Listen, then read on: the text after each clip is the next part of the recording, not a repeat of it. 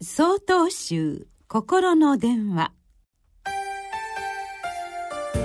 今週は「観音様の手」と題して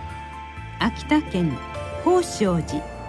新川泰道さんのお話です。私はこの春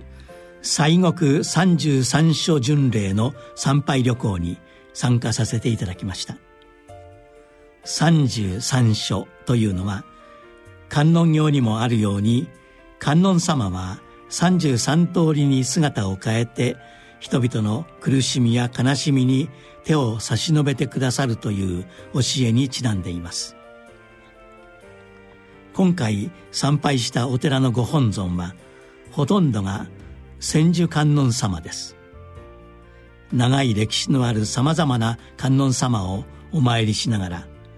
その手の一本一本に込められた多くの人々を救いたいとの願いがひしひしと感じられました。参加者全員で度胸護衛歌をお唱えし各地の災害で亡くなられた方々へのご供養と早期復興人々の安寧を祈りました。旅行中も熊本地震の惨状や被災された方々の苦難をニュースでたびたび見聞きし悲嘆の最中にいる熊本の人々を思えばあちらにもこちらにも支援の手を手向けたいという願いと重なるようにも感じました。また熊本で尽力されている知人たちの情報に彼らの姿を想像して千手観音の一本一本の手のように思えました。今回の旅行に参加された方の中に一人息子を亡くされたというご夫婦がおりました。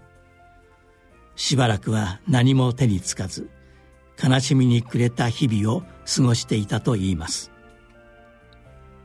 そんな時に菩提寺のご住職から今回の旅行のお誘いを受けて二つ返事で参加を申し込まれたとのこと。特別な思いでお参りされたことでしょう。奥様が旅行での最後の夜息子への思いをにじませながら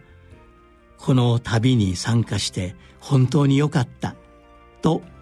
前向きな気持ちが芽生えたことを感じさせる表情で語っておられたのが印象的でした。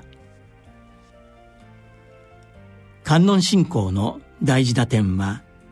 観音様におすがりしたいとの思いを持ちつつ苦しみや悲しみを抱えた人々に対して今度は自分が観音様をお手本に手を差し伸べる側になろうとする誓いを抱くことにあるとも言われます。この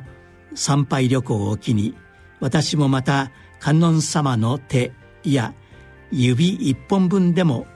苦しみや悲しみを抱えた人々の支えになりたいという誓いを新たにいたしました。